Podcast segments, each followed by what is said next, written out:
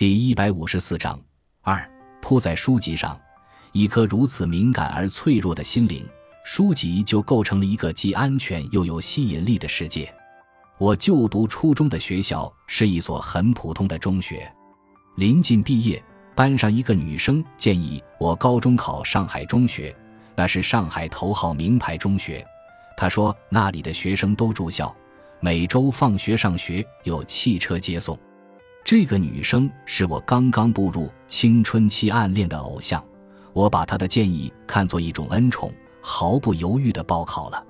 考上后才知道，根本没有汽车接送这回事。不过我一点也不后悔，实在也不必后悔。上海中学位于郊区，使我得以远离市郊，生活在一个比较接近自然的环境里。校园里有小河、果树和农田。令我这个城里人耳目一新，我还得益于这里雄厚的师资力量和良好的学习风气。我至今忘不了学校阅览室墙上的那条标语，那是高尔基的一句名言。我铺在书籍上，就像饥饿的人铺在面包上一样。它是如此确切地表达了我当时炽烈的求知欲，使我倍感亲切。上大学时，校方让每个学生写一份自传。我通篇写的全是我如何喜欢读书，读书如何使我受益。后来想想，人事干部看了我的这份自传，一定会感到啼笑皆非。可是我所写却是实情，在我简单的早年生活中，我想不出还有比读书更重要的内容了。我出生的家庭与书香门第相距十万八千里。我的父亲原先是一家大公司的小职员，后来是基层干部。我的母亲是家庭妇女，他们的文化程度都不甚高，而且绝无读书的雅好。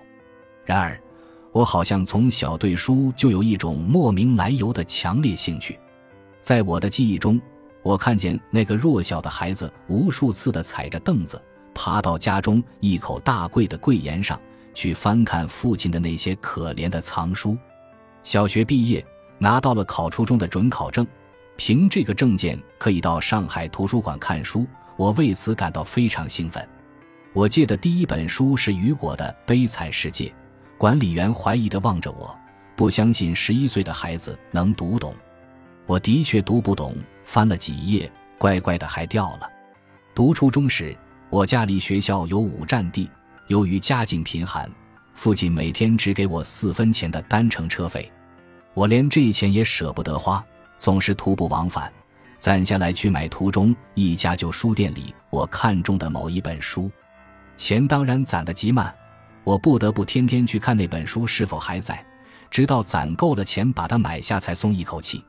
到上海中学读高中，除了别的好处外，我还得到了一个意想不到的好处：从家里到学校要乘郊区车，单程票价就是五角。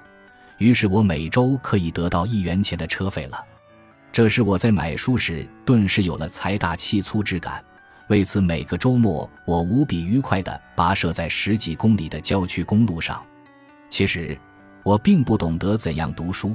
我后来读书无杂和不求甚解的毛病从那时就开始了。在读书时，我的忧郁的心灵仿佛找到了知音。在高中一年级的暑假。我读了许多中国古诗，整个假期都沉浸在竹林七贤、陶潜、李白等人忧生悲死的韵律里，自己也写了许多嗟叹人生无常的伤感的诗。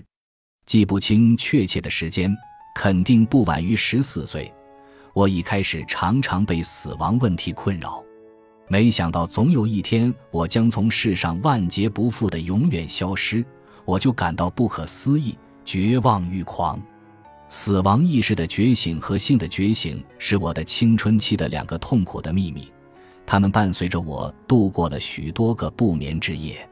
现在看来，死亡和性爱的问题在我后来的哲学思考中占据了重要的位置，是和我的青春期经验有关的。